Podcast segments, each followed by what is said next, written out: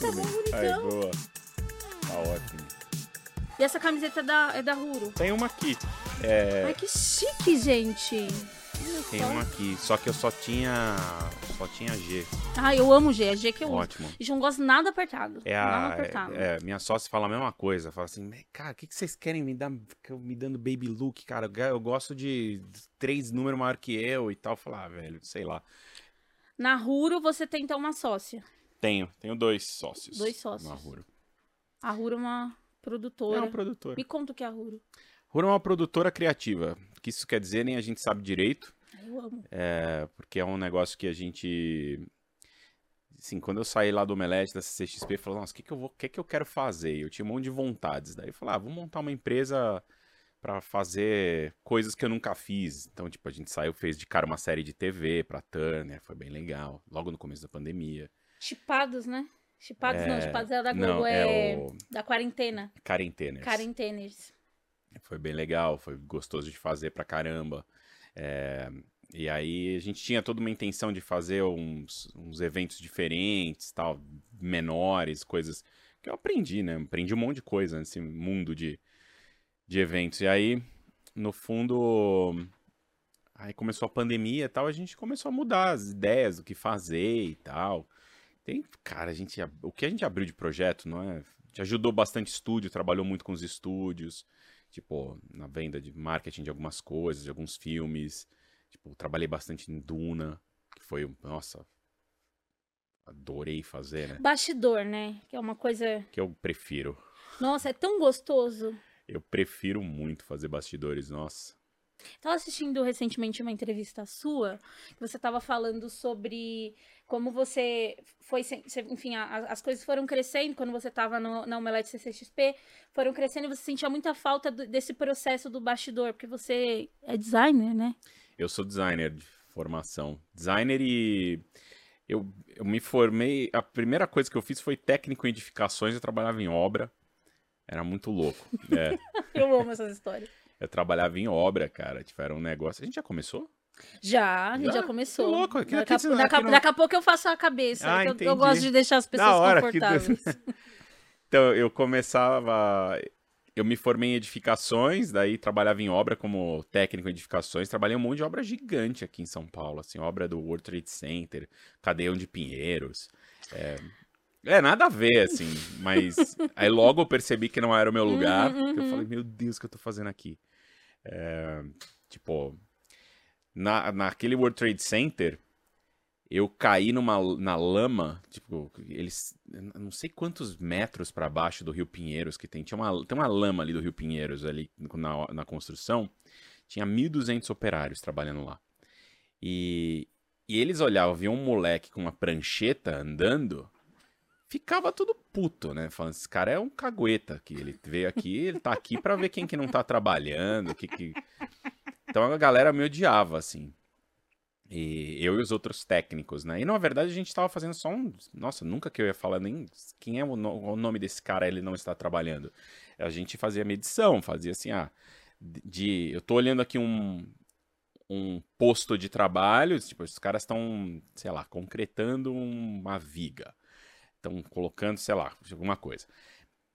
Três estão trabalhando, dois estão olhando e quatro estão remendando alguma coisa que fizeram errado. Era uma coisa bem macro, né? Era só. Falava. Aí depois transformava tudo isso em, em porcentagem e tal. Mas os caras achavam que eu tava lá pra dedurar. Falou, ó, fulano não tá trabalhando e tal. Então eles. Nossa, eu era bem mal visto, assim. E. E eu caí um dia, tipo, tinha umas tábuas de madeira, assim, né, em cima da lama, e eu, e eu pisei errado. E eu fui até o joelho, cara, assim, na lama, assim, sabe? E aí, não conseguia sair sozinho, eles estavam vindo me puxar. Porque, pô, quase perdi a bota no negócio. E ficou assim a obra inteira rindo, né? Do, do moleque talado na lama lá. Fui pra faculdade depois com a, com a perna de lama inteira, assim. Aí eu falei, o que, que eu tô fazendo, Na né? minha vida. Na minha vida. E aí eu comecei a tentar ajudar mais dentro do escritório, sabe? Tipo, chegar pra galera e falar assim, pô, você não precisa de ajuda aí com o computador? Eu manjo de computador e tal. Ah, me ajuda aqui e tal. Eu comecei, daí, de repente eu era o cara do computador. E aí fala, ah, tem, o Érico tem obra amanhã. Fala, puta, mas eu preciso dele fazendo tal coisa no computador e tal. Daí fala, não, peraí, vamos mandar o outro cara pra obra. Eu falei, opa, isso é inteligente, essa, essa pivotada aqui. Pegar e ficar mais. deixar as pessoas dependentes de mim em algo que eu quero fazer. E o que eu não quero fazer, né, vai outro cara. E aí isso, eu fui crescendo nesse lado, né, da, da, de computação gráfica, de mexer nas coisas e tal, né, de, de fazer design, e eu nem sabia direito o que estava fazendo. E aí fui fazer a faculdade. E daí me formei em design, é, trabalhei como designer muito tempo, assim, tipo, fiz muito, trabalhei muito para a indústria fonográfica, fiz muita capa de CD, é, fiz capa, aquela época de CD de, uhum. de casa noturna, de, de, de, rádio. Que era muitas músicas aleatórias. Era, de, de DJ, trabalhava para uhum. um selo de DJ, e aí fazia, o cara me ligava, nossa, ele me acordava, porque eu dormia no escritório, né? Tipo, a, a escritório, a, home office desde a década de 90. E, e os cara, o cara me acordava, ele, ele era do, bem doido, assim, me acordava 8 da manhã. Falou, Érico, seguinte, ó, tenho aqui um. Pensei aqui num CD hoje. O cara era DJ, ele tinha, falava, ah, vou juntar tal música com tal música com tal música, eu vendo pra rádio tal. E ele falava com os caras, o cara falava, não, pode fazer. E aí ele me acordava, falava, ó, oh, faz isso, eu preciso até às seis da tarde do CD pronto. E o pronto, é, não era tipo a, criação, três opções. Ele falou, faz eu fazia qualquer coisa. e o cara pegava aquilo, diagramava tudo lá, pá. Aí eu, eu diagramava, ele mandava os textos, jogava tudo lá e, e, e bora, saía. Nossa, eu vomitava um CD por dia, assim. Meu Deus, que loucura. Era bem louco, assim. Eu trabalhei um tempo na indústria fonográfica, aí fui trabalhar é, numa agência digital onde criou o seu omelete. Daí eu falei, opa, peraí, é isso que eu quero fazer da minha vida. É, aí eu curti demais, sabe? A, a ideia de trabalhar com conteúdo, assim, isso, porra, em 99 a gente tava falando em trabalhar com conteúdo, né? E hoje, né, Érico Burger. Faz quanto tempo que você lançou o, livro Nerd? O livro, acho que tem uns três meses, quatro. Ah, três para é quatro. Recente, é, recente. Super, saiu saiu há pouco tempo. A gente fez o financiamento coletivo, né? Esse aqui eu trouxe para você o financi... É, essa é a caixa dos apoiadores. É, que tem todos os mimos, as coisas todas. Tem um, tem um, liv... tem um livro, um livrinho, camiseta, é, mini busto, tem um monte de coisa. E essa é a versão de livraria, né? Do... Que é com a minha cara. Essa aqui tem, é uma ilustração. É uma versão mais afetiva, né? Que é, tem menos texto, inclusive, não precisa vender o livro, né? Não, uhum. não tem texto de quarta capa, orelha, não tem nada. É, diferente da versão de editora que você precisa imaginar que são pessoas que não me conhecem, que estão pegando o livro e falam, quem é esse cara, quem né? É esse esse, cara? essa pessoa sorridente aí com esse. Quem é esse cara? Quem é esse nerd? Quem é esse nerd? Quem é esse nerd? A gente recebe hoje ele aqui no Lança Braba, um dos maiores nomes mais importantes da cultura pop. Fez muita coisa importante pra nossa cena. E hoje a gente vai bater um papo. Quer dizer, já começamos a bater um papo. ah, eu adoro, eu, eu amo, porque eu não gosto de cortar a pessoa. Não, eu achei o máximo, vambora. Eu... Cara, a gente tava conversando no, no, no bastidor sobre. Eu tava, enfim, eu fui reler algumas coisas do livro. E o quanto eu fiquei, eu fico, eu fiquei até assim, com uma, com, com uma coisa meio quentinho no coração do, do próprio começo da sua história é, com, com cultura pop, com a construção do omelete, enfim, acho que a, a parada dos perrengues, né, que a gente estava contando que mesmo que seja outra época e parte de lugares diferentes, às vezes parecem os mesmos, assim. E, enfim, eu fiquei observando a, a e pensando na história que você conta da primeira é, San Diego que você vai. Nossa, eu e Forlane dois. Ai, cara, tipo, é aquilo, né? É... Viajar exige um, um viajava muito pouco, né? Quando eu fui pra primeira San Diego Comic Con, né? Tipo, a gente. Exige, exige um, ser, ser meio safo de viagem, né? Você tem que ser meio. Porque as coisas acontecem, né? Tipo, aquela coisa. Como é que você lida com o cara da imigração? Como é que você. O que, que você veste para passar mais rápido no, no, no raio-x? Sabe? Todo esse tipo de coisa. Como é que você seleciona um lugar bom no, no, no. Como é que você reserva um carro? É um monte de coisa que Cara, é louco, né? Tipo, hoje em dia tá muito fácil, porque. Nossa, internet, você faz tudo. Sei lá, as minhas últimas férias. É, Natália até tava minha esposa, né, falando assim, não, vamos reservar, que vamos, vamos traçar onde a gente vai, reservar os hotéis. Eu falei, não quero reservar hotel nenhum. Eu não quero reservar hotel, porque depois você reserva hotel, chega lá e fala assim, puta, não gostei desse lugar, não gostei dessa cidade, não quero ficar aqui. Né? Hoje em dia você tem essa, essa praticidade de puxar o telefone a qualquer momento e escolher onde você vai dormir numa cidade que você chegou hoje. E, uhum. tipo, fala assim, cara, quero. Nossa, eu amei aqui, quero passar cinco dias aqui. Beleza, fica aqui. Né? E é muito prático. Quando a gente começou a viajar lá no início do Omelete, nossa, meu, era. Era, era difícil, não tinha ainda as, as, as praticidades de internet, não tinha mobile, não tinha celular e tal, né? Então, era muito perrengue. A gente sei lá, partiu da. Não sei que, que, que a gente teve a ideia, falou assim: ah, não precisa reservar o é, carro antes. A gente chega lá e. É, é América! tipo, vai, chegar, vai chegar lá, vai ter carro para alugar. E chegou lá, não tinha carro em lugar nenhum. E aí, puta, aí bati o carro, umas pataquadas, sabe? Aí, que, como é que você, que, que você faz quando você bate o carro fora do teu país? Eu não sei nem o que fazer daqui direito, né? Você meio que vai com a você vai no momento ali, falou, opa, peraí, bati o carro, não, seguro tal, é o que, que tem que fazer mesmo? Aí você liga para alguém, você tá fora, puta merda, você tem que ir solando, né? E aprendendo, é perrengue atrás de perrengue. E essa primeira San Diego Comic Con, e cobrir evento é um negócio muito difícil. É, muito difícil. Porque você não sabe onde a sala de imprensa, onde tem tomada, você não sabe onde a internet é boa, você não sabe nada, você não sabe onde pegar o seu credenciamento, você perde muito tempo para fazer tudo. Depois você, co você cobre, tipo, hoje eu vou lá em San Diego, nossa, eu, eu sei até. É aquela coisa, você sabe qual é o banheiro bom, você sabe qual é. é que tomada que, que funciona e que, é, que as pessoas não sabem que existe. É, você começa a ficar safo num monte de coisa uhum. que você uhum. vai lá, pá, pá, pá, pá, pá, e se resolve muito fácil. Mas é só perrengue, né? Tipo, E3, quando cobri E3, nossa, E3. Que agora em setembro, né?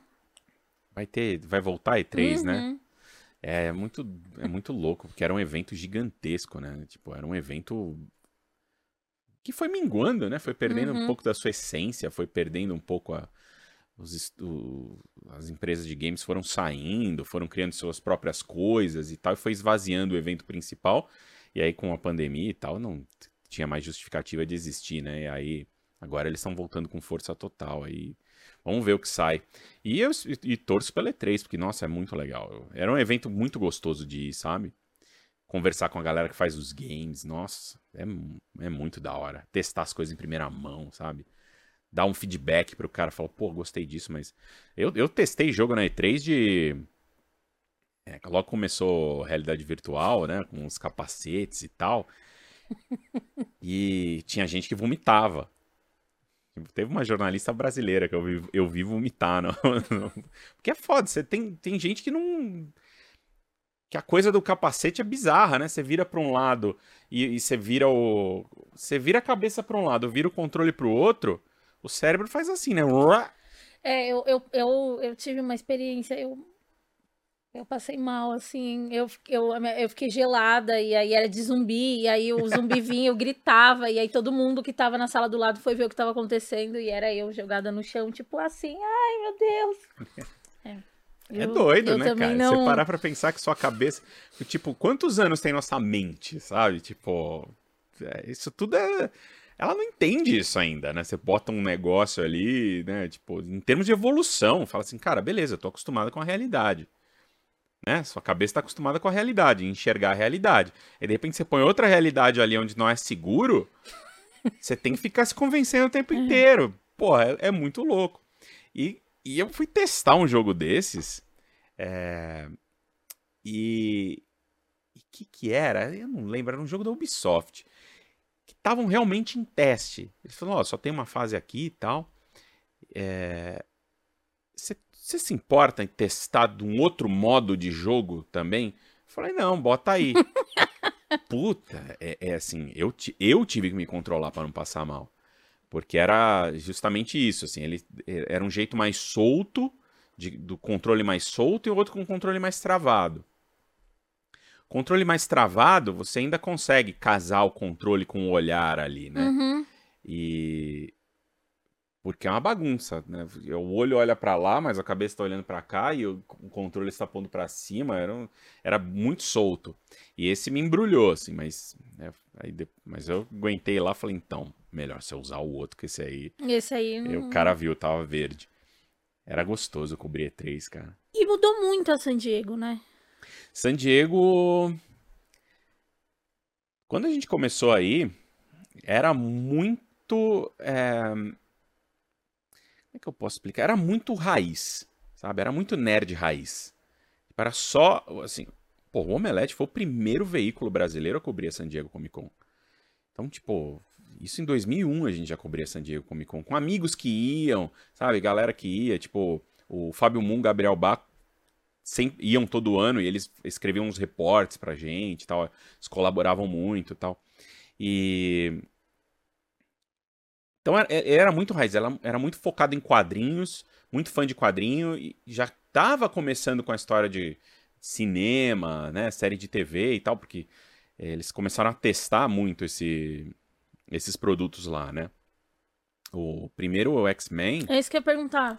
Vocês foram foi, os primeiros a ver X-Men? Foi em 2000, cara. 2000, a gente foi um tava lá, teve uma pré-estreia lá, ou seja, os caras fizeram a pré-estreia de X-Men na San Diego Comic Con para o público né, fã de quadrinhos para ver o que que, que que isso ia rolar. E a partir dali foi um começou a crescer, crescer, crescer, crescer nesse sentido de ser o lugar para você mostrar seus produtos para esse público. Só que começou a dar uma misturada, sabe? Tipo, começou uma galera que não era tão fã assim de da raiz da coisa dos quadrinhos. Então, tipo, toda a parte de HQs foi minguando, sabe? Foi diminuindo, foi indo pro canto. Você via ali né, as áreas dos estúdios ocupando um lugar muito mais nobre do que, do que antes era um lugar onde ficavam os quadrinistas. É, isso era um, dava, uma, dava uma chateada, sabe? Assim, e cada vez mais tem acontecido isso. A galera meio que fica no porão. Enfim, eu tava lendo algumas coisas o no. Porão? É New York Comic Con é literalmente no porão. Tem um porão lá, você desce e é um lugar que nem mal tem ventilação, tem quadrinista pra cacete assim, mas não tem, sabe, é aquele lugar bem lá no, bem lá embaixo, tudo bem, tem um pé direito alto, você fala um porão, né, não é que os caras estão em cativeiro lá nem nada. Mas é é assim, um teto, teto baixo, sabe? Não é um lugar glamuroso, assim, não é um lugar que valoriza os caras, que valoriza os artistas e que você chega lá e fala assim, nossa, esses caras são são eles são os verdadeiros astros, né, da, da parada, porra. Porque Sim, eles não tinham filme, não série, tinha então, nada, não existiria Wolverine, X-Men, Superman, não teria nada de super-herói nenhum, sabe? Não... E, e, especialmente hoje que você pega que é, uma coisa, sei lá, tem um monte de caras que já já nos deixaram, né? Um Stan Lee, Jack Kirby da vida, Steve Ditko, os caras mais velha guarda. Mas hoje em dia tem um monte de coisa da Marvel, por exemplo, que é muito baseada em coisas mais recentes. Né? A série da Mulher Hulk, você foi ver Mulher Hulk? Amei. Espetacular, tá não é? Muito bom. Nossa, eu achei maravilhoso. Tá muito bom. Maravilhoso. Eu gargalhei. Você viu quatro episódios? Uhum. Nossa, eu gargalhei. Tá muito bom. Gargalhei. Cara, que negócio muito genuíno, né? Muito. Que conversa muito com, com, com as coisas que estão tá acontecendo agora. Super, é, é super é, é, bom dedo na ferida, é, né? É, é, muito bom. A hora que ela tira sarro dos nerd tóxicos, nossa, Sim. eu, eu, eu aplaudi. Ai, eu, eu, fiquei, nossa, eu fiquei assim, eufórica quando, quando rola aquele take, tipo, ah, inventa os seus próprios heróis. Que, tipo, é muito nossa, uma é coisa muito que bom. a gente escuta. Não, né? eu acho que eles devem ter. Se fosse eu, eu teria ido nos fóruns da própria Marvel para pegar comentários de verdade. E aí você troca o nome da pessoa e beleza. Sabe? Muda uma palavra aqui. Mas os comentários são muito reais. É, são os comentários que estão em todos os dias, em todo lugar. Todo post que. Sabe? E, cara, tem muita produção hoje que é com, é com protagonistas mulheres, né? Então, tipo, nossa, o que eu apanhei do Predador, no, no, no vídeo do Predador. Tipo, que, acho que o vídeo que eu mais bloqueei gente na, na história da Huro foi o vídeo do Predador. Eu tenho, uma, tem um outro comentário que rola que é tipo, estamos acabando com super-heróis. Que tá tipo, os homens. Nada. Tá acabando nada. Tem nada acabando. Não tem nada acabando, mas, mas, mas é interessante. Eu, eu gosto dessa, dessa, dessa conexão de colocar é, a obra para tirar sarro dessa galera. A, não sei se você já assistiu a animação da Hayley, da, da Lerquina, faz muito isso. Muito isso. Não vi ainda. Tô, Nossa, todo mundo é fala muito, muito bem. Muito bom. Ela zoa, inclusive zoa o Zack Snyder também. Tipo, é muito engraçado. É da hora. Isso é muito legal. Acho que tem que tirar sarro dessa galera mesmo, velho. É isso, né? Você tem que perceber o papelão que tá fazendo, né? É meio, acho que é isso. A gente, você percebe, a gente tá indo e voltando na história, eu adoro fazer isso, né? Que é não, tamo voltando... junto, eu não tenho, minha cabeça também não... Boa sorte para você ouvinte. Paciência. É, meu, mas Agora voltando um pouco no passado. É só ver, cara, o livro não tem uma história linear, né? Eu vou, volto, vai lá para frente, vai para trás, vai para meu, quando eu tinha 8 anos, aí depois volta para 25 e aí 42 e volta para 7. Tipo, é paciência, é, é assim. paciência, é, assim. é assim que funciona a nossa mente. Mudou muita coisa. Cara, tipo, literal, sabe, quando você chegou, era tudo mato. Era mato. Era eu, mato. Olha, dá pra... poucas pessoas na vida pode literalmente, ó, porque a gente tem muita gente que tipo gosta de ficar bancando que ah, eu eu inventei, não. Algumas pessoas podem dizer que quando chegou era tudo mato e você é uma delas. Tinha muito pouca nossa, site de, de, de cultura pop na época era o Omelete, Universo HQ, que é contemporâneo ali do Sidão. É... Logo depois surgiu o Jovem Nerd, mas eles tinham uma pegada bem diferente, que era de, era de humor. Né? Eles, é, eles ficaram um tempão só fazendo humor. Eles faziam Big Brother com com personagem da, de, com super-herói e tal. Era bem engraçado, inclusive. E, eu acho que era isso, cara. Depois ap apareciam uns ou outros, assim, mas tipo parecia aquela coisa, chega falando, não, vou ser o maior de todos que eu tenho aqui e tal, vai ser o maior, e aí dava, um, dava uma canseira na gente seis meses ali, né? Que seis meses todo mundo tem fôlego. Agora, vou te falar, você sabe, segurar o um negócio anos e anos e anos e anos não é para qualquer um né? Segurar uma parada dessa, tipo, trabalhar sábado, domingo, feriado, plantão. Eu passei, sei lá, velho, eu passei 5, 6 anos da minha vida trabalhando sábado, domingo, feriado. Porque é isso, tipo, você quer fazer o treco que você é relevante, que você sai uma notícia e tá lá e tal, não sei o que, cara, é, você tem que fazer.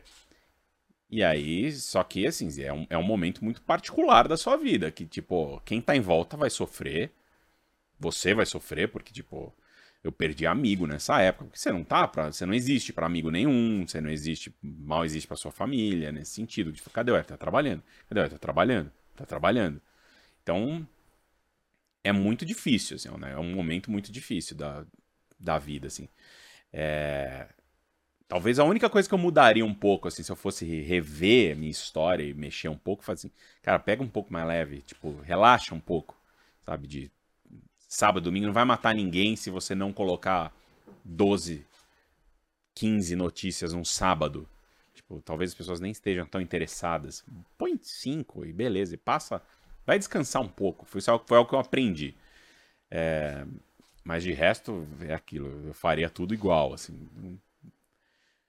Mas é, e essas concorrências, elas iam e vinham muito, assim, tipo, tinha... Tomavam umas canseiras uma, uma época, daí falia, a galera falia e tal, porque é isso, cara, tipo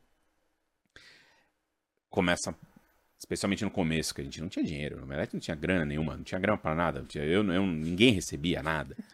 Então. Sei como é. Eu falo que o meu maior orgulho é que na Perifacom, primeira edição, eu não saí devendo banco, não saí devendo agiota, Nossa, então tá vitória. tá ótimo, vitória. É, é muito vitória isso, muito vitória. Tá, é tipo, é, é muito difícil você não, não quebrar numa, num, num evento. Você tem que ter.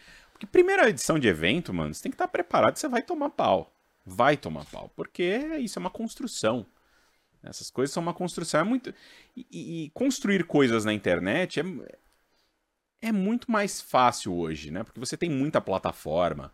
Você tem aquela coisa. Faz, vai, vai na constância vai afagar, eu chamo, falo muito afagar o algoritmo, né? Então, tipo, aprende o jogo do algoritmo, vai afagando ele ali, né? faz do jeito que ele gosta. coisa vai crescendo de pouquinho, mas você tem que ter aquela paciência de estar de, de tá lá para a rede. O seu, seu chefe é o Instagram, seu chefe é o TikTok, seu chefe. Né? Então você tem que. Bota isso na cabeça. Ah, não, eu preciso entregar três Reels por semana no mesmo horário, segunda, quarta e sexta, e tal, lá, lá. Fala assim, nossa, puta saco. Né? Mas é isso. A constância, a repetição, ela faz com que o seu público se acostume nos, com os teus horários ali, você acaba, vocês acabam se alinhando, e aí o algoritmo entende isso e começa a te valorizar mais. Né? É, não é tão difícil você crescer hoje e alcançar números.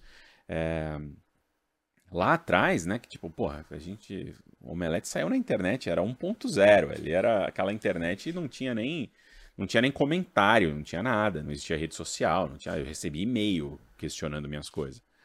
E então era, era um negócio, sabe, que levava muito mais tempo. Você levava mais tempo para saber se estava fazendo um trabalho direito ou não, se, se o público estava ali, se não estava.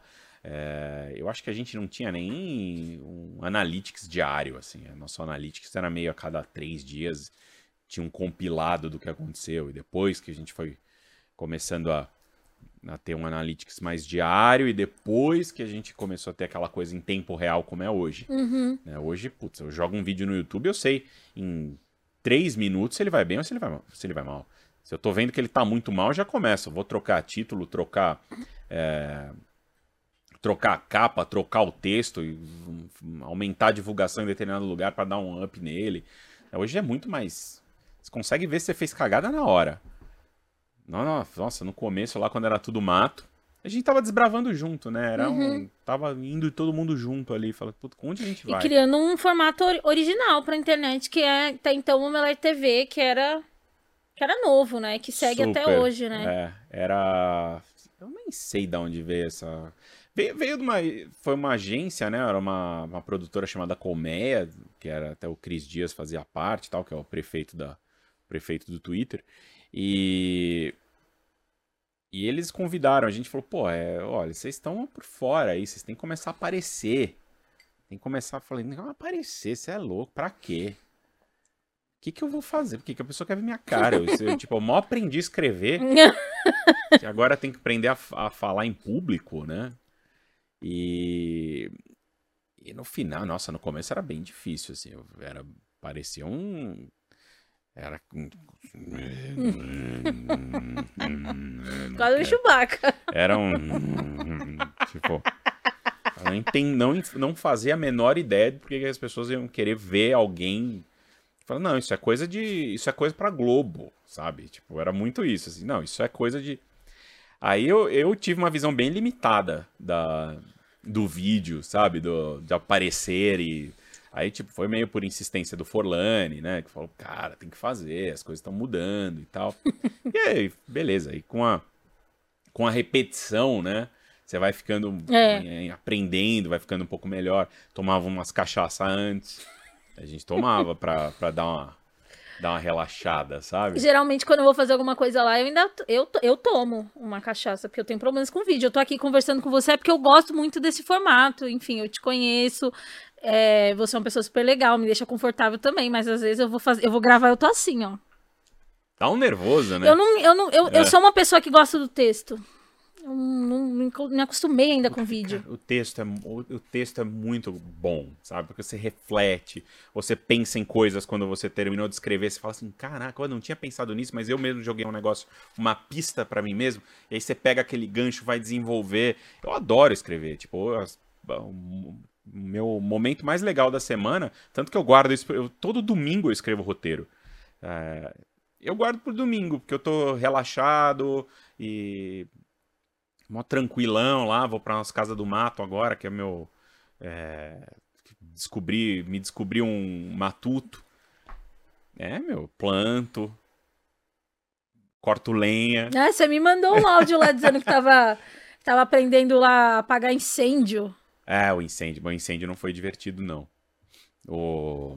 Essa época de seca, né, a, a mata nativa lá, a casa do sul de Minas, né? E tem uma mata nativa de. Tem muita samambaia. E samambaia na seca, ela é tipo uma querosene. Você, Sério? você encostou um fósforo ali, faz. E ela vai. E. E o fogo começou na, perto da rua, ou seja, alguém jogou uma bituca, alguma coisa assim. Não. Duas casas. Duas casas não, tem a, minha casa, a casa do meu vizinho, e aí no, no terreno do lado da casa do meu vizinho começou a pegar fogo. O cara que trabalha comigo me ligou, tipo, às 10 da manhã, falou: Ó, começou um fogo aqui. Aí falei: Ó, é, beleza, vai me informando, né? Aí, puta, o cara sumia horas. E porque lá não pega celular Uhum. e aquela coisa toda. E, puta, e o cara me falou: Ó, tá feia a coisa, mas chegaram os vizinhos. Estão em oito aqui. Eu falei: caralho, oito? É, oito. E aí deu duas da tarde, três da tarde, falei, quer saber, mas não consigo ficar aqui. Era uma segunda-feira, peguei, ah, tô- eu tô indo. Aí peguei o carro, fui pra lá, avisei a Natália, falou, ó, tô indo, sei lá, tô indo pra lá pra, pra ver, pra ajudar. E cheguei à noite, cheguei às 9 horas da noite, os caras estavam exaustos, tava todo mundo exausto, os caras estavam tudo preto de fuligem, assim, né, tipo... Porque Ah, então, tipo, você não é, não é perto. Demorou. Você chegou nove, você saiu duas. Não, leva umas três horas pra Ah, chegar lá. Uhum. E. Não, eu, eu, passei na minha mãe, então não teve. A timeline não está correta. Uhum. Ah. Mas eu cheguei lá umas nove da noite e. Os caras estavam exaustos lá falando, "Ó, mas apagamos, tudo apagado. Porque ficou, pegou toda a lateral da, da casa do vizinho, subiu pelo fundo da casa dele, pegou o morro inteiro atrás. E os caras ficaram lá trabalhando no morro e conseguiram impedir que fosse pro meu terreno, que entrasse no meu terreno. É... E aí eu falei, bom, beleza, podem ir então, eu fico de olho. Eu fico de olho aqui e qualquer coisa eu ligo, né? A gente montou lá o grupo do, do fogo e fiquei lá. Que eu tava Desculpa aí do Ah, grupo é, do fogo. grupo do É fogo. porque agora é engraçado, mas deu tudo Não, certo, é. Eu tô rindo, mas. É, olha. E. E aí falei, ah, quer saber? Vou dar uma subida lá no mato pra ver. E aí subi. Coloquei, coloquei uma bota tal. E tava do jeito que eu vim. Do jeito que eu fui de São Paulo, assim, eu só pus uma bota e, e fui. Não tinha nada comigo, assim, só subi. Aí, com uma lanterna. Aí subi e comecei. Falei, Caraca, não, deu um foquinho de fogo aqui ainda. Aí peguei umas folhas ali, juntei, batia, banei. Que é, não é água, né? Tem todo, tem todo, tem jeitos específicos de É, apagar. se tivesse água, Aham. era, a água funciona. Aham. Mas é, lá em cima, no morro, não tinha, Aham. não tinha água. As, a minha mangueira não, não chegava lá e tal. E, e aí eu comecei a encontrar foquinhos de fogo. O fogo começava a lastrar de novo, eu apagava. Aí começava a lastrar de novo, eu apagava. Daí eu não conseguia descer pra chamar os caras. E lá em cima eu não pegava o celular. E fiquei nessa, no escuro, pagando fogo, pagando fogo. E eu passei quatro horas fazendo isso. Quatro horas? Quatro horas. Três pra quatro horas. Teve até, assim, é bizarro. Eu tava com um moletom. Eu tava tão louco que eu peguei um moletom da Natália. Não sabia nem que era. Eu achei que eu tava com uma roupa e quando eu fui ver, eu tava com outra roupa. Tão louco que eu tava. E começou um fogo maior, assim, começou a crescer de verdade. E eu batia e não conseguia resolver com as folhas. As folhas começaram a quebrar e eu não tinha mais folha verde que eu conseguisse usar, porque tava tudo queimado. Aí eu falei, nossa, caraca, o que, que eu faço? O que, que eu faço? O que eu faço? Falei, Puta, o moletom. Aí arranquei, aí eu vi que era o moletom da Natália. Eu falei, caralho, tô com o moletom da Natália. Falei, ah, foda-se. Comecei a bater com o moletom pra apagar o treco, sozinho no escuro, no meio do nada, apagando fogo com o moletom da Natália. E parecia cena de filme, que eu comecei a gritar, assim, porque começou a dar certo. Só que ele não.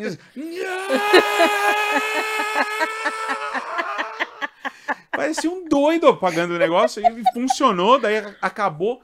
E eu xinguei o fogo. Tipo, sabe quando você tá em Elden Ring É, é, e vence é. um boss que você tá o dia inteiro lá tentando matar? E você fala, filha da puta! Chupa, caralho! Eu, eu gritei pro povo, filha da puta! Toma, caralho! Falei, nossa, que louco. Daí eu desci correndo. Aí falei, não, agora foi. Tomei banho. Falei, agora foi, vou dar uma relaxada. Não conseguia, né? Deixei tudo aberto, as portas abertas para eu enxergar se tiver algum clarão e tal. Fui deitar na cama, comecei a ver clarão de novo. Comecei a ver fogo subindo de novo. Liguei para todo mundo, ficamos até as 5 e meia da manhã apagando incêndio. Olha, no outro dia, eu pare... a minha casa agora parece uma unidade do corpo de bombeiro. É... eu tenho calça de umas calças de couro cru, é, que não, não pega fogo, pra, que inclusive eu usei para apagar também, arranquei as perneiras para apagar fogo, bota, é, que é louco, vai a, a, sola do sapato começa a derreter no, no, na brasa, sabe? Começa calor no, no pé, assim, começa a derreter. E comprei um, um tanque de, de, que você coloca nas costas, que eu não consigo, depois que eu me arrependi, comprei um muito grande, eu não consigo levantar. Ai, Érico, tipo os caças fantasmas. É igualzinho. É igualzinho a mochila de prótons. Igualzinho a mochila de prótons. Olha, eu vou falar uma coisa pra é você. Eu achei que a gente ia sentar aqui, porque eu, separei um monte de perguntas que eu quero fazer, de MCU, não sei o que. A gente tá aqui, tipo, se divertindo falando de incêndio. E agora Ai, eu tô vida... feliz que voltou a chover. Nossa. Puta... Pô, mas eu tenho uma experiência com incêndio péssima. Morava na moradia estudantil lá da USP. E aí eu tava com meu, na época era, enfim, com meu namorado, e aí, meu, imagina, era tipo nove da manhã, bande, fila do bande, não sei se já foi lá na USP, no, no Butantã, mas tipo, a moradia fica no meio, e aí, tipo, tem o, o bandejão, então as pessoas estão, tipo, indo tomar café. E aí começou um, um incêndio dois andares acima. Putz. E aí que todo mundo começou a gritar. E aí desce, aí, tipo, todo mundo de todo mundo desse bloco de pijama. E aí você só, só, só tava tendo que escolher uma coisa. Aí eu saí agarrada com o meu trompete e o meu, e o meu, meu, companheiro com o computador dele, com a tese, né? E a, e a guitarra. E aí, tipo assim, todo mundo na fila do bandejão. E, e a galera do, do, do, Ai, do tipo, do alojamento, todo mundo de pijama se olhando assim, tipo, é, né? Foda. É foda, cara. Nossa, é muito desesperador. Muito, muito, muito, muito. É muito desesperador. E a minha preocupação número um eram as cachorras, né? Tipo, eram as duas cachorras lá, que, nossa, eu amo as duas e. Aí falando, não, qualquer coisa, já tava o carro ali, já deixei tudo meio esquematizado, qualquer coisa, duas pro carro e beleza. E era tirar as duas de lá. De resto não tem nada na casa, hum. né? Tipo, ó. Mas vamos, vamos falar aqui de, já que eu falei de MCU, é, 20 anos trabalhando com 22 agora. 22, né? né? 22. Tá feliz com que com, com, com o caminho que foi pavimentado? Muita adaptação, muito produto, eventos. Você imaginou isso um dia? Olha, a gente sonhava com isso, assim. A gente sonhava com isso. Eu imaginava porque isso existia em San Diego, né? A gente ia para lá, cara, eu vou. Foi o lugar que eu melhor me, me senti na vida, assim. De acolhimento, sabe? De chegar e falar assim: caralho, velho, isso aqui é, existe, não acredito. Assim, é todo mundo que nem eu aqui. Todo mundo que nem eu. Esse Nossa, é meu é lugar. Isso, é o meu, isso aqui é o meu lugar. Esse aqui, é, é, eu pertenço a esse lugar. Os cosplayers, a galera piranhas, conversas, tipo, famílias inteiras. Tinha. Nossa, ficava trocando ideia. Teve um ano, eu não lembro que ano que foi, mas eu fiquei. A gente passava o dia inteiro dentro da, da sala H, né? Que é o, o salão lá, que 6.600 lugares. E a gente passava o dia inteiro, então ficava amigo dos vizinhos, né? Ah, preciso ir ao banheiro, cuida das minhas coisas aqui. Oh, vai lá. Né? E tinha uma senhora, sei lá, uns 70 anos, assim, sabe? Senhora uns 70 anos ali, que fala, ah, meu marido não, não, ele não vem pra Salagá, ele fica andando com o meu filho, e mas eu gosto dos painéis, então venho pra cá logo cedo, eu já fico aqui e tal, e aí eu trago meu neto, e tava essa senhora e o neto vem dos painéis, sabe? E aí ela falou, cara, eu venho aqui já, acho que ela frequentava há 25 anos a San Diego Comic Con. E é muito louco, porque é um patrimônio da, da comunidade nerd a, San Diego Comic Con, porque os caras começaram na década de 70. Star Wars foi é, divulgado pela primeira vez na San Diego Comic Con, sabe? Isso é muito louco. Os caras não tinham nada de Star Wars. O Lucas mandou é, dois caras de efeitos com o livro E era tudo que eles tinham. E eles ficaram contando o que seria The Star Wars, chamava The Star Wars. E, e a galera, pô, legal, nossa. Nós, os caras foram lá, ouviram, tipo, não sei, 300 pessoas que foram reverberando Star Wars até chegar o fenômeno que é hoje, sabe? Então, é muito louco, assim. Tipo, é a primeira vez que eu fui, Forlani virou para mim na, quando a gente tava indo embora e falou: Nossa, meu, tinha que ter um desse no Brasil. A gente tinha que, tinha que ir. E eu fiquei, falei: não, Nossa, temos. Que, a gente tem que ajudar alguém a fazer. Essa era a nossa cabeça, ajudar alguém a fazer. A gente passou alguns anos procurando alguém que a gente ia ajudar. E nunca encontramos. Fui em vários eventos, a gente ia nos eventos. Eu lembro, levei minha sobrinha. Ela era pequenininha na época, devia ter, sei lá, uns 10 anos de idade, 12, 10, 12. Eu levei ela num evento de quadrinhos aqui em, em São Paulo. E que fazia muito tempo que eu não ia. Eu comecei a andar lá, era só coisa pirata, só. Sabe, aquele. Tipo, lugar, nossa, horroroso, assim, tipo um. Falei, o que, velho? Que horror.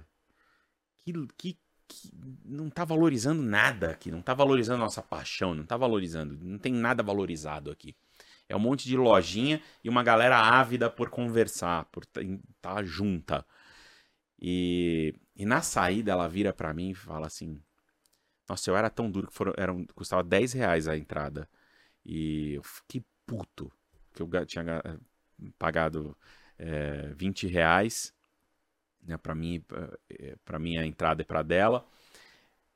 É, era, tinha morrido 20 conto e aí comprei umas, umas tranqueirinhas lá, uns gibis que ela queria e tal. Eu fiquei puto. Falei, nossa, pior lugar. E que eu com vergonha de ter levado ela àquele lugar.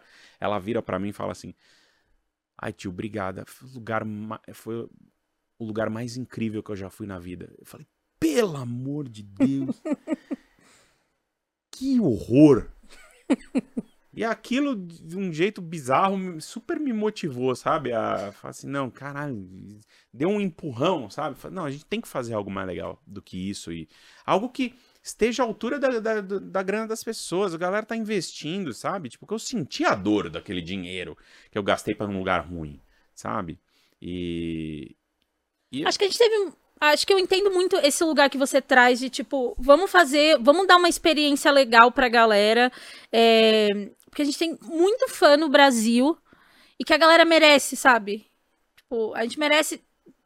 Eu acho que vai de contra até numa coisa que a gente sempre fica o tempo todo falando na Perifacom, que é a, a galera da quebrada merece ter acesso a uma coisa de qualidade muito legal. Foi tipo, isso que te motivou a fazer a Exatamente. Eu acho que, enfim, eu, eu, eu sempre falei, e desde a minha primeira entrevista, meu, a, eu não sou concorrente da CXP, a gente só existe porque a CCXP existe e a ideia é que a gente consiga trazer mais público e tem que ser de qualidade. Então, quando a gente, essa segunda edição, pô, a gente conseguiu trazer MSP, porque a gente quer um negócio de qualidade, meu.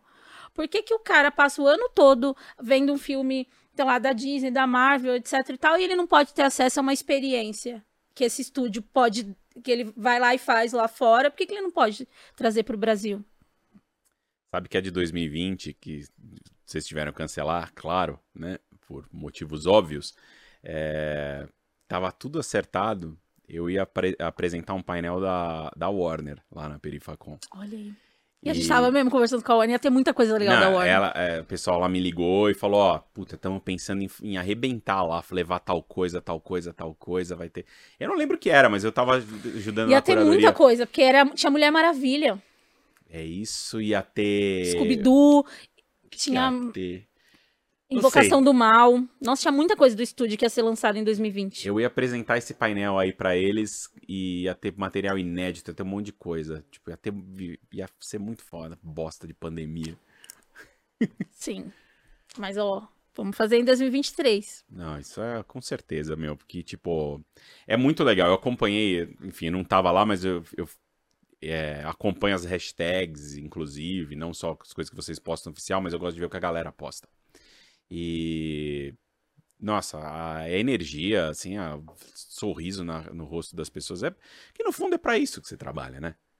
No fundo é para isso que você passa os perrengues, que você se dedica, que você deixa ali. Porque fazer evento, né? Aqui, vocês que não valorizam o trabalho da Andresa, Fazer evento é deixar um pedaço da sua alma ali. Não é, não é um negócio tipo um, um trabalho do, do, das, 8 às, das 8 às 5, 8 às 6, sei lá. Não é um, não é um, não é um trabalho normal. Não é um, um, algo que você vai lá e fala assim: não, eu tenho que trabalhar aqui, depois eu vou para casa e descanso, e amanhã é outro dia e tal.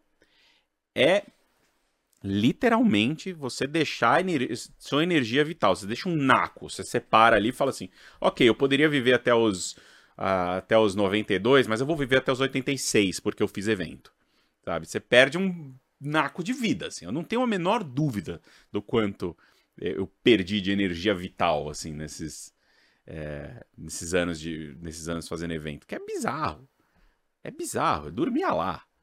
Não, primeira CCXP, eu lembro que a gente tava assistindo os vídeos de vocês, porque é isso, a gente era em sete, só um tinha ido na CCXP. Mas a gente queria fazer, tipo, mano, a gente quer fazer um negócio legal, assim. A gente sempre imaginou que a gente queria fazer uma coisa legal. E a gente assistindo o vídeo de vocês, muito cansados. Nossa, vocês acabados, assim. Eu parecia um cadáver. Um ca... É, eu ia falar isso, mas eu achei de bom tom, não. Que bom que você vai. Parecia um cadáver, eu sei, eu vejo. E, e eu tentava até escapar dessas coisas, sabe? Eu falava. Eu tinha estúdio, por exemplo, em 2019. Eu cheguei, eu falei assim: eu vou fazer três painéis. Eu vou fazer o painel, eu quero fazer o, o painel da. Eu quero fazer o painel de Star Wars, porque eu devo isso ao pequeno Érico, sabe? Tipo, eu sou nerd por causa de Star Wars, foi uma das minhas primeiras grandes nerdices, assim, foi a primeira coisa que eu, eu comecei a perseguir, querer entender o que era aquilo e quem eram aqueles personagens, de onde vinham e tal.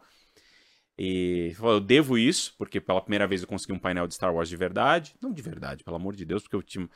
É, a gente levou muita gente de efeitos visuais uhum. de Star Wars. E sempre foram incríveis. Porra, visitei a Lucasfilm por conta desses caras, sabe? Os caras. Tem o meu boné favorito, ele tá caindo aos pedaços. O cachorro comeu um pedaço, inclusive. É, é um boné do departamento de, de efeitos da, da Lucasfilm, que é o boné da equipe. E o cara, depois do painel, falou: Mano, queria te dar um boné da nossa equipe. Falei, cara, quase chorei.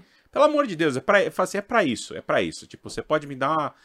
É, sei lá, tem coisa que não tem preço. Exatamente. Isso não tem preço. E aí, sabe, tô sempre com meu bonezinho, todo tá carcomido ali já, mas. é... Então eu fiz vários desses painéis de, de efeitos. Tipo, ver o cara que era o BB-8. O cara é o BB-8, ele que fica lá. Você assiste os vídeos de making off que tem um cara verde atrás do BB-8, é ele. Uhum é, que é o puppeteer, né? O titereiro que, do, que cuida do, do BB-8. Aí vários outros caras também. O cara que recriou a Millennium Falcon. Tem um. Mas o primeiro painel com elenco de verdade, com cenas inéditas, com foi em 2019. Que veio. Infelizmente foi pro episódio é o 9, né? Tem que ter sido o é, 9. É, é, o 9. É, é, 9. Nossa. Infelizmente foi pro episódio 9. Felizmente eu não sabia, que ia ser uma das maiores decepções da minha vida. É...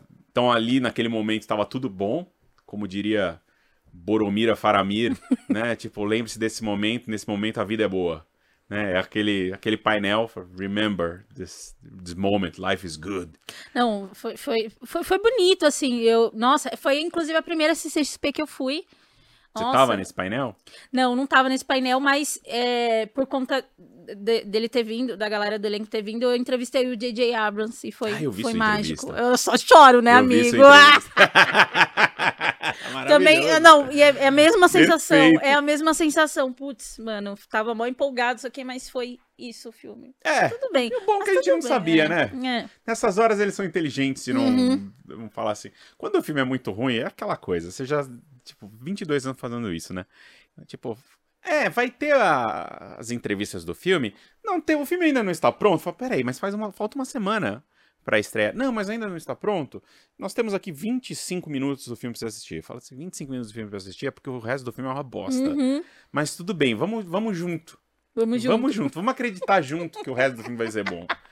E aí a gente vai lá, assiste 25 minutos e fala, não, são realmente muito bons esses primeiros 25 minutos. Depois o resto. E. Mas, enfim, eu, eu ia apresentar nesse ano. Tava o Boyega. O Boyega, Daisy Ridler, Oscar Isaac e o JJ.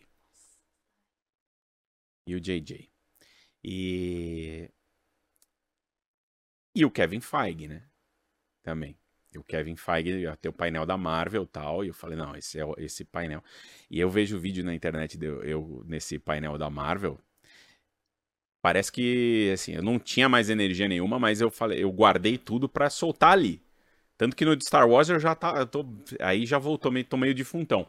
Mas aqui, porra, era o Kevin Feige, entendeu? Ele tinha que se sentir ali um astro do rock entrando no palco. Eu dou um berro nesse. eu dou um berro, Andressa. É um grito. Assim, Kevin Feige!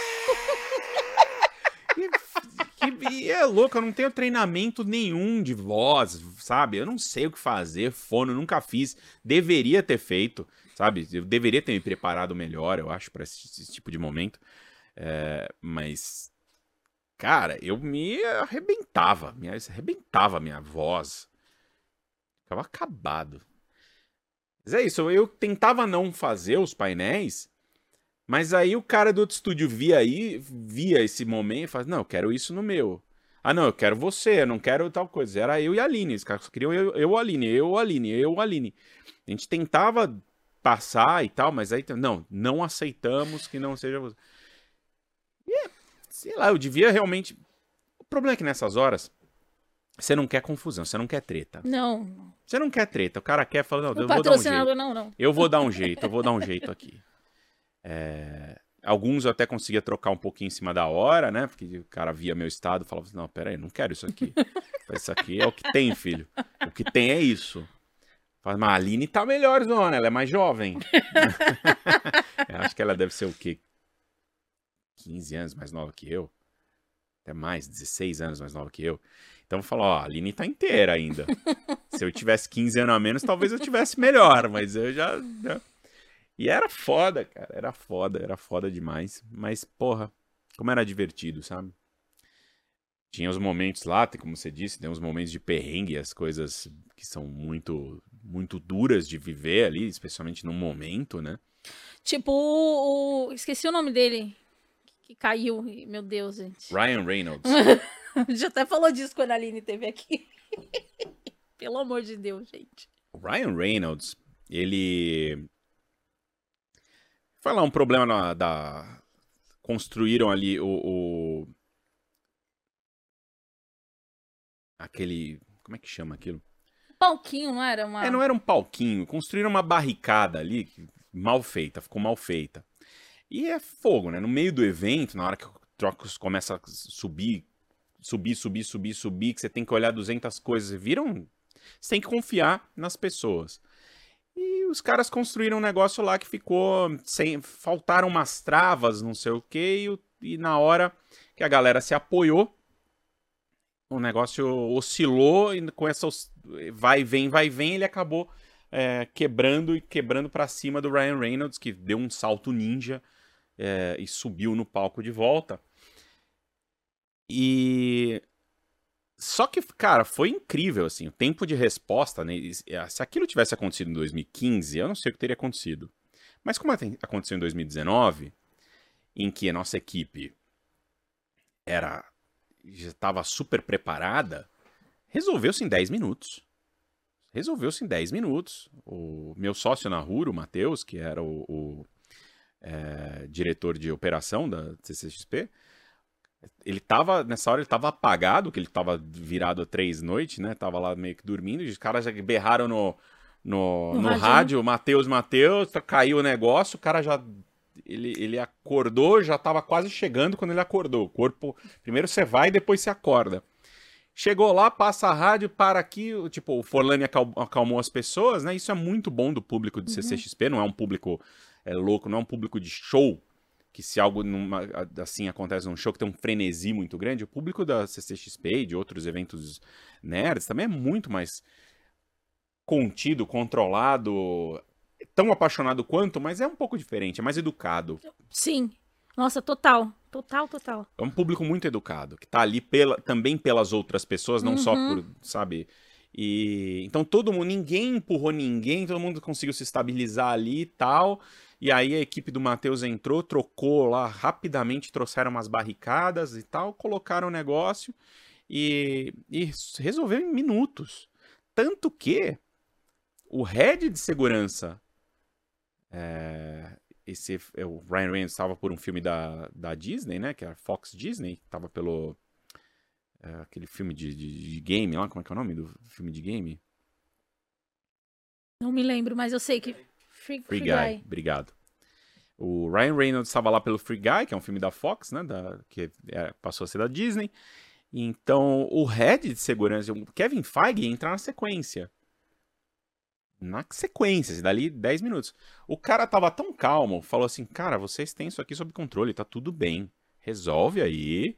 E o Kevin Feige vai, porque tá, criou-se um medo, né? De, de, de, putz, será que o cara não vai? Agora ele não vai querer, porque o cara de segurança, o cara de segurança falou, mano, vocês têm tudo sob controle, pode ir, tá aqui, ó, resolvido, resolvido. Na hora que você me dá o ok, ele vai entrar. E aí foi tudo suave. Os caras resolveram muito rápido. Mas é isso, era uma equipe ninja. Aquela equipe já treinada, que já sabia o que estava fazendo, todo mundo alinhado, todo mundo tinha cansado de ver aqueles planos, já tinha plano de contingência de tudo. É aquela coisa, quando você tem tudo desenhado, a coisa funciona. É isso, gente. É, acho muito, muito legal você trazer essas coisas, porque as pessoas acham, ver os eventos prontos e, nossa, as coisas elas demoram e, e tem um cuidado muito, muito, muito muito sério, assim. Principalmente evento que a galera também romantiza muito, tipo, ah, não, não pode ganhar dinheiro. Não, você tem que ganhar dinheiro, gente. Então não tem boleto, mas acho que também tem uma coisa que é pensar segurança. Enfim, tá, fica muito claro a diferença de eventos que que se preocupam com o público para além do ganhar dinheiro, né? A gente acabou de ver um evento que foi, enfim, uma coisa horrorosa, porque a galera estava mais preocupada em tirar grana do que, é, do que a experiência. E a experiência é muito importante, né? Eu vou te dizer que, para mim ali, sabe, o, o... tem espaço para todo mundo, sabe? Tem espaço Cara, olha o tamanho do Brasil, olha o tamanho do nosso público, sabe? Do, do, do consumidor de cultura nerd hoje e tal. Tem muita gente para ir, em eventos, consumir experiências e tal. É, mas é, é, como eu falei logo no, logo no começo, é uma construção. Você não pode vir com uma sede de. com uma soberba de chegar falando vai ser o maior, vai ser o melhor. Que, cara, que vai ser o maior ou melhor? Tipo, aí você já coloca isso na sua cabeça, uma uma responsabilidade, um, que é só que você que se autoimpôs, que não é saudável.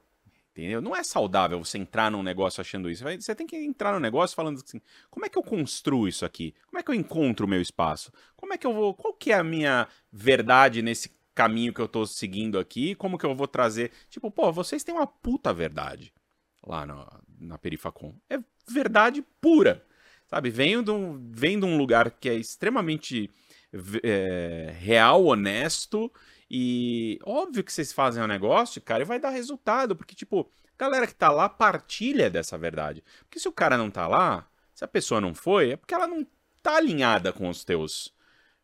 com essas tuas verdades. Então você vai construindo. Aí o segundo já foi mais legal que o primeiro, não foi? Uhum, uhum. Porque você começa a trazer outras pessoas, mas você vai se preparando para esse crescimento. O crescimento desenfreado, que é um negócio meio bizarro, sabe? Que é muito. tem É, é, é cabeça de empresário que. Uhum. Sei, eu não sei, parece que segue muito coach, sei lá. Não, crescimento, tem que crescer, crescer, crescer. Cara, o que, que é esse crescer, velho? Pra onde? Por quê? Por causa do. Aí é porque eu te respondo, é por causa do dinheiro. Uhum. Você tá única e exclusivamente focado na grana que você vai receber lá no final. Cara, é curto prazo o evento? Não é. É médio ou longo. É mais longo do que médio, inclusive. É paciência, é construção, é você ter calma. Você vai chegar lá. Se você fizer o negócio que você quer fazer, do jeito que você. Mas tem que ter paciência. As pessoas não têm mais paciência. Ninguém tem paciência para nada. Eu não sei se é por causa da internet, por causa fica, sabe, tipo, essas promessas de crescimento muito rápido, dinheiro fácil. É, não existe almoço grátis. Né? Não tem. Muito, muito dinheiro, muito rápido. E eu acho que o nosso público, é, a galera ultimamente cresceu muito o, o, público nerd, a galera vê uma oportunidade. Nerd gamer, né? Que é uma coisa que a galera vê uma grande oportunidade de fazer dinheiro. Daí. Se, se perde muito a experiência. E aí as coisas, eu sinto que as coisas são meramente adesivos colados em coisas prontas. Ah, isso aqui é gamer. Aí eu boto um monte de LED. Pronto, isso. É Depois LED virou gamer. Gamer. É. é. Ficou pro gamer. Botei, é, botei uns, uns balão, virou nerd. É, botou um balãozinho ali do lado, vira geek. É. Né? E é foda, cara. Tipo, tem. É... é isso, você vê o sucesso alheio e fala assim: não, eu quero esse sucesso para mim. É, quanto será que custa isso? Custa tanto. Puta, vou conseguir vou levantar isso aqui e tal. Fala, cara, você não faz a menor ideia do que você está fazendo. Não faz a menor ideia do que você está fazendo. Vai com calma. Constrói tua verdade primeiro, entendeu? Tipo, vem umas paradas muito. Você olha e fala, cara, qual é a essência disso? Da onde vem? Quem são essas pessoas? Da onde, sabe? Eu, eu sou muito a favor do. Tanto que quando eu fui. É... Quando eu resolvi voltar pro conteúdo, que era algo que eu achei que eu nunca fosse, que eu não, que eu já tivesse, ah, não, tava cansado, sair. Mas depois deu vontade de voltar, né? Falei, nossa, sou muito tagarela, eu preciso conversar sobre essas coisas, porque, tipo, não adianta eu ficar, eu ficar falando pra Natália assistir Hulk comigo. Ela. Não vai, cara, não vai. Tipo, é difícil ali, né? É, outro dia, o que, que ela falou? O... Quem que é esse? O Bruce Brainy. Que é o Bruce Brainy, é a mistura do Bruce Wayne com o Bruce Banner. E ela cria umas paradas da cabeça dela ali e tal, que assim, não é pra discutir nerdice com ela, entendeu? Tipo, uhum. Tipo, é, é, eu fiquei com vontade, falei, cara, nossa, eu preciso voltar a falar com. discutir cultura nerd. Daí eu falei, vou voltar, vou montar esse canal. Mas aí o canal, o que, que eu falei? Cara, eu, eu, ia ser muito fácil me frustrar, dizendo assim, eu venho de, um, de, uma realidade em que eu tinha não sei quantos milhões de followers e qualquer vídeo meu da noite pro dia dava tantos mil views e, e tralalá, mas não. Tipo, eu tenho plena consciência que não era eu. Era a marca. A marca é muito mais forte do. Né, a, a marca do Omelete, esses são muito mais fortes do que eu. Eu era uma pequena engrenagem numa máquina. E aí eu falei, bom, eu vou voltar pro conteúdo. Eu falei assim, puta, mas como é que vão ser essas primeiras, né? Como vai ser esse esse esse recomeço? Vou ter que ter paciência, porque primeiro, eu não falo mais a linguagem do público que dá o view de verdade, né? Tipo, eu, cara, eu faço conteúdo pra galera mais velha. Ponto. Não tenho esse, vou fazer dancinha no TikTok. Não tem jeito. Vou acabar com o TikTok se eu for fazer dancinha. Eles vão me, me bloquear, falando, não, tem um limite. Existe um limite para o TikTok tá aqui na dança desse cara. É... Aí eu falei, não, quer saber? Eu vou fazer o conteúdo que eu quero fazer. De verdade. Eu passava.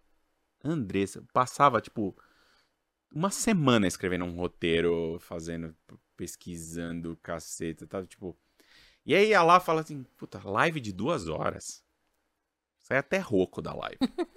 live de duas horas. Falei, nunca na minha vida fiz algo tão nerd.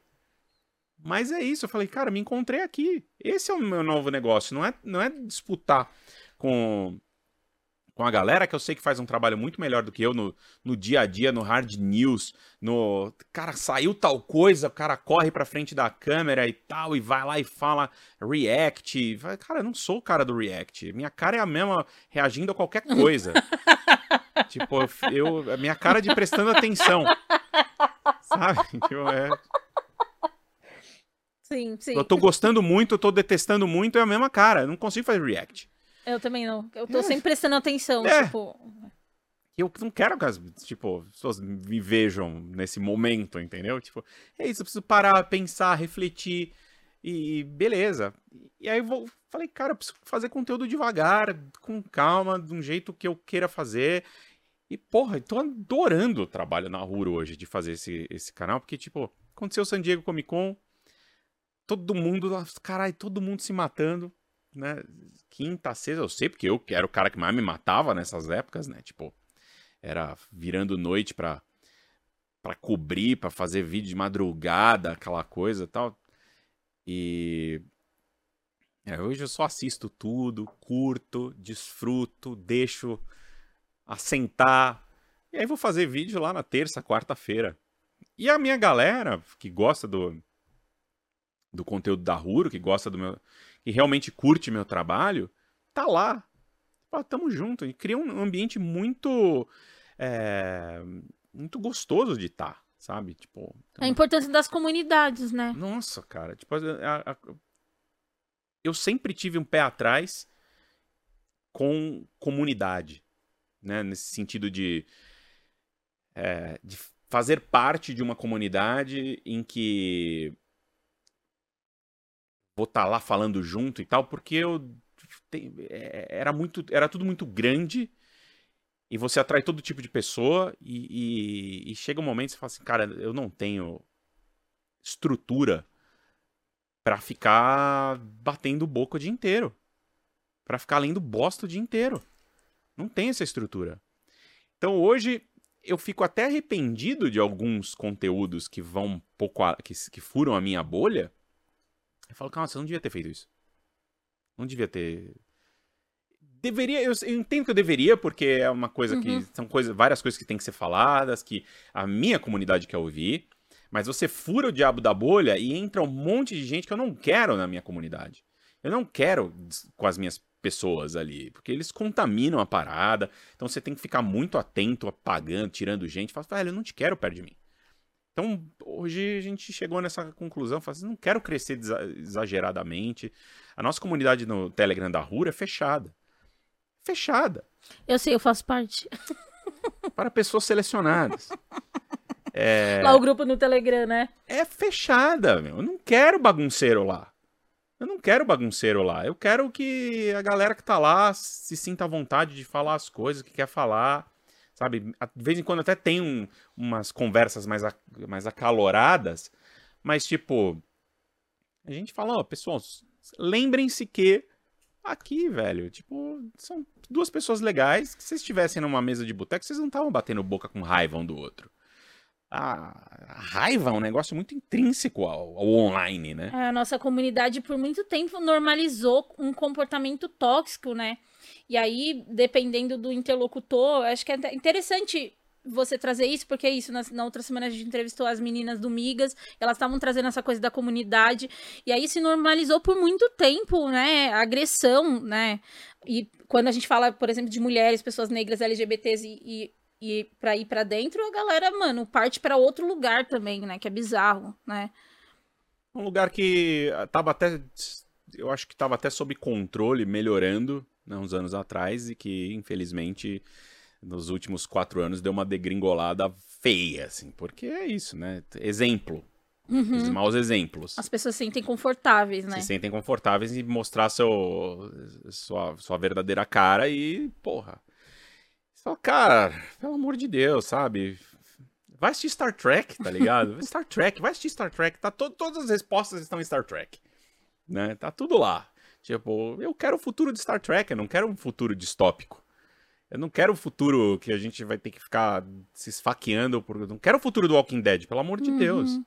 Né? Tipo, até porque é isso. Mas agora até, se vier, até me viro. Depois dos incêndios e tal. É, porque eu fiquei muito encacucada com isso, cara. Eu tive falar que você acha que Star Wars já virou uma coisa de nicho. Star Wars tá num momento bizarro, né? É, é tal. Nossa, eu, eu bebo muita água. Star Wars tá num momento muito bizarro. Ele. Porque é algo que cresceu muito e agora parece ter uma é quase uma guerra civil lá dentro da, da Lucasfilm, sabe? Que tipo, estão saindo dois tipos de produto lá. Tem um tipo de produto de alguém que entende Star Wars e tem um tipo de produto de alguém que não entende Star Wars. Quero exemplos. O... Cara, tudo que o Dave Filoni tá fazendo e o John Favreau tá fazendo, eles entendem Star Wars. Pode até ter algum. Tipo, ah, beleza. O livro de Boba Fett dividiu opiniões.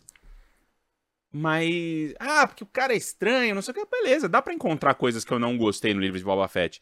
Mas tem muita coisa boa no livro de Boba Fett. Muita coisa legal lá. Que eu curti de ver. Eu curti ver, sabe? Curti mesmo. Tipo, pô, aquele lagarto ayahuasca eu acho uma das ideias mais legais da franquia em anos. Né? Tipo, pô, o cara vai lá, faz uma quest dentro da cabeça dele. É meio. me lembra a quest da, da, da caverna da árvore lá do Luke no Império Contra-Ataca né? Que ele vai lá enfrentar seu o, o pai, que na verdade é ele e tal, não sei o que, e o cara sai com aquilo, fala assim, mano, fudeu, eu preciso fazer alguma coisa aqui. É... Porra, o Boba vai lá, ele vai para dentro da mente dele, enfrenta os seus desafios, e quando ele sai, ele sai com o, com o galho. Mas, caralho, de onde veio essa porra de galho? Que louco! Ele tava na real, não tava, não sei o que. Eu adorei isso. Eu falei, Inova inovações, né? É uma inovação que tem a alma de Star Wars. Exatamente. É uma, é uma inovação com essência, com alma. Que não é uma repetição do que se tá vendo no mercado. É muito bom aquilo. E a, a galera, enfim. Aí vem o Mandaloriano, que é meio unânime, né? Que todo mundo adora. é, e que eu adoro também. Achei foda. Grogu é um perfeito. É, nunca achei que eu fosse gostar, porque falando, é o Baby Yoda, eu não quero ver o Baby Yoda. Mas apareceu falando, não, eu quero sim. Eu acho que minha vida é mais feliz com o Baby Yoda por perto, sabe? Com a existência. E, pô, não foi um intencional, mas agora. Ai, cara, está tudo escrito, Andressa. é a força enxerga os caminhos. E a minha vida é mais feliz com o Baby Yoda ali, sabe? Então, porra, aí tem lá tudo parada do Mandaloriano bom pra cacete. Muito bom. Muito como bom. é bom ver aquilo, sabe? E aí vem lá e retorna o Luke, você fala, caraca, é só catando. E aí fala, puta, mano, é, é, é meio que ele dá uma dá sentido aos meus anos de devoção a Clone Wars, a Rebels, que é maravilhoso. Star Wars Rebels é incrível. Então, porra, é o Filone ali falando, cara, olha aqui, velho, eu criei uma parada que é muito Star Wars. É, ele realmente ampliou o universo Star Wars num, de um jeito muito bom, com muita essência. Ele é um fanático, velho. Ele é o pupilo do, do, do George Lucas. Uhum. A Kathleen Kennedy, ela Cara, ela não sabe o que ela tá fazendo lá. Ela não sabe. Tipo, ela acha que sabe, mas tipo. Foi lá, JJ. Eu gosto do episódio 7. Sabe? Eu gosto. Eu acho que ele era necessário. Uhum. A repetição, a coisa toda. Sabe? Eu acho que ele era, necess... ele era necessário para essa, re... essa recolocação de Star Wars no, no, no mundo. É... Aí veio o episódio 8. Que tem coisas que eu gosto, tem coisas que eu não gosto, mas tem muita coisa que eu gosto ali. A história da Rey não ser ninguém, cara, tipo, uhum. eu, eu acho maravilhoso. Nossa, sim. maravilhoso. Sim. Assim, cara, ela não precisa ser, ela não precisa ser uma Skywalker, uma Kenobi. Uhum. Ela não precisa ser uma, sei lá, uma Jin, Qui-Gon Jinn Jr. Ela não precisa ser nada. Ela, ela é quem ela é e beleza. E ela pode criar, fazer sua própria, seu próprio destino. Falar assim, mano, nasci aqui catando lixo, né? Tipo, catando sucata ali e, porra, mas tem uma, tem um quest para mim. Uhum. E eu Até acho... mesmo o arco do Boyega eu gosto. O arco do Boyega é legal também. Uhum. Pô, eu gosto muito. E mas cara, foi um, foi um episódio que mostrou muito a, a cara tem uma, a toxicidade de, de alguns fãs de Star Wars, que é, nossa, é muito duro de ver. É muito duro ver e fazer parte disso. Eu falo assim, cara, pô, ficam atacando a menina lá, sabe? Ficam atacando a, a, a, Kelly Marie lá, tipo, fica, caralho, velho. Ela é uma atriz fazendo seu trabalho, que porra que você tá atacando ela? Vai atacar, sabe? Não vai atacar ninguém, né? Começa daí. Mas, tipo, se tem alguém que não tem que ser atacada é ela. Não, eu acho que sim, reclamações, elas são sempre bem-vindas, porque todo, no final todo mundo vai ter um feedback, mas assim, eu acho que é a diferença do feedback, né? Tipo, putz, não gostei desse filme, beleza, tal, não gostei desse filme. Porra, aí de, dá isso pra degringolar pra perseguição, racismo, machismo, assim, são coisas como essas que eu não entendo e espero que eu nunca entenda, na verdade, porque o dia que a gente entender essa galera, fudeu. É, você tá certo. E então hoje me parece que, sabe, que tem dois tem essas duas vertentes lá dentro, assim. Tem a, a, sabe, as produções que entendem Star Wars e as produções que entendem o dinheiro de Star Wars. Obi-Wan Kenobi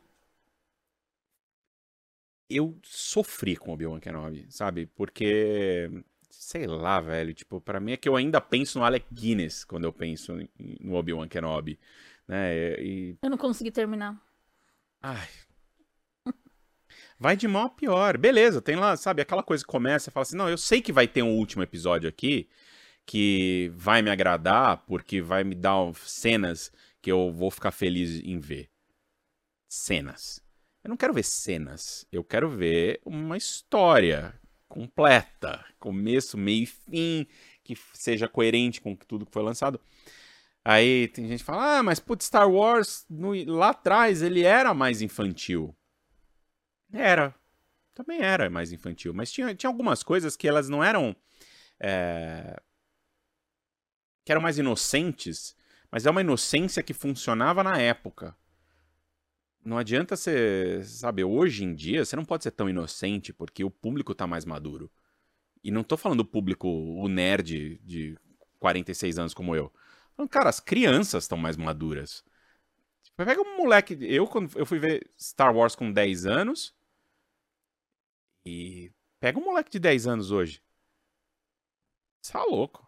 Ele tá, sei lá, acho que eu com 15 era um moleque de 12, vai, hoje. Estão muito mais maduros por conta da, da, das referências da internet, da coisa de todo do, de como você é inserido no mundo de um jeito diferente. Cara, eu vivia ali na minha bolinha, né? Da... Até as produções que são infantis hoje é, trazem outros debates, sabe? Sobre a morte, o luto, o amor. Coisa que, tipo, é isso, né? Os filmes dos anos 80 ali também traziam, né? Tinha muita coisa, tipo...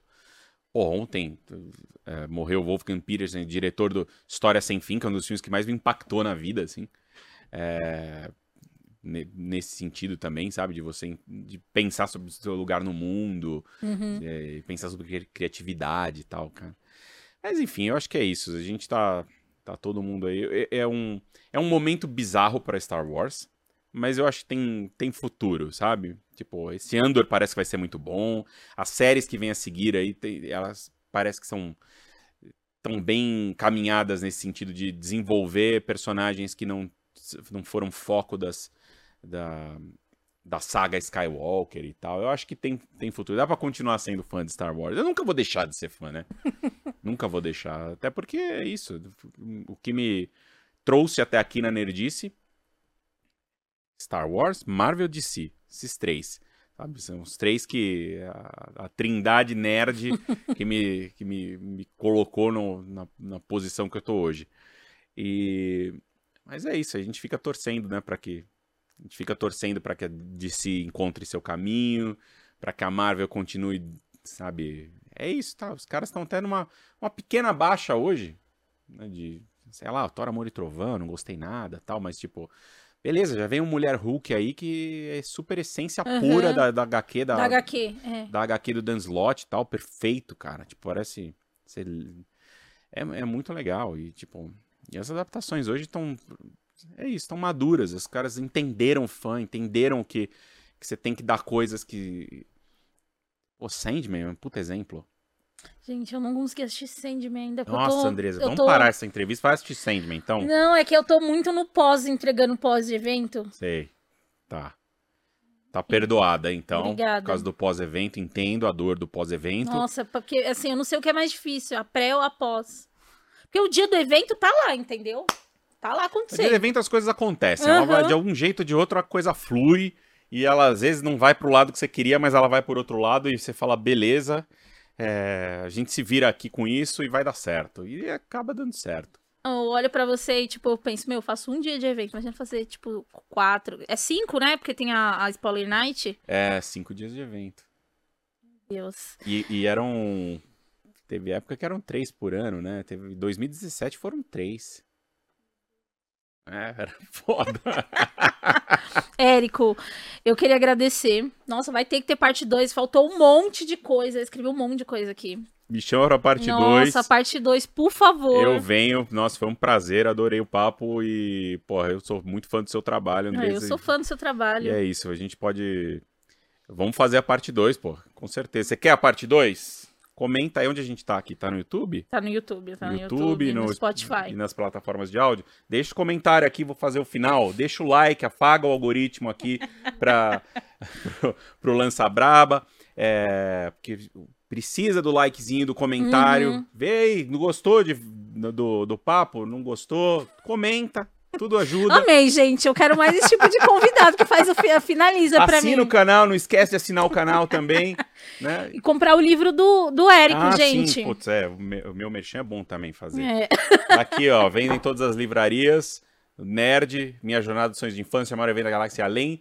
Vendem todas as livrarias pela editora Sextante. Nossa, tá muito bom, assim, tem, enfim, gente, eu recomendo muito, tem muito arquivo pessoal, foto, meme, eu chorei de quando eu vi o meme do, do rapaz, ó, o xaropinho da Ou história a do... capa do CD. A capa do CD do Xaropinho. Fiz CD do Xaropinho até. Muito bom, muito bom, enfim, vou encerrar aqui, que o, que o Érico tem compromisso. Gente, muito obrigada, a gente tá no YouTube, mas a gente também tá em vídeo no Spotify, agora o Spotify dá essa opção de vídeo, Ah, que legal. então tá vocês no- podem ver no Pô, Spotify a super. O Érico tá com essa camisa linda, que eu descobri que eu ganhei, tá? Tô muito feliz. É isso, gente. Até a próxima. Érico, novamente, muito obrigada. Foi Valeu. muito legal. Obrigado, Andrés. Valeu.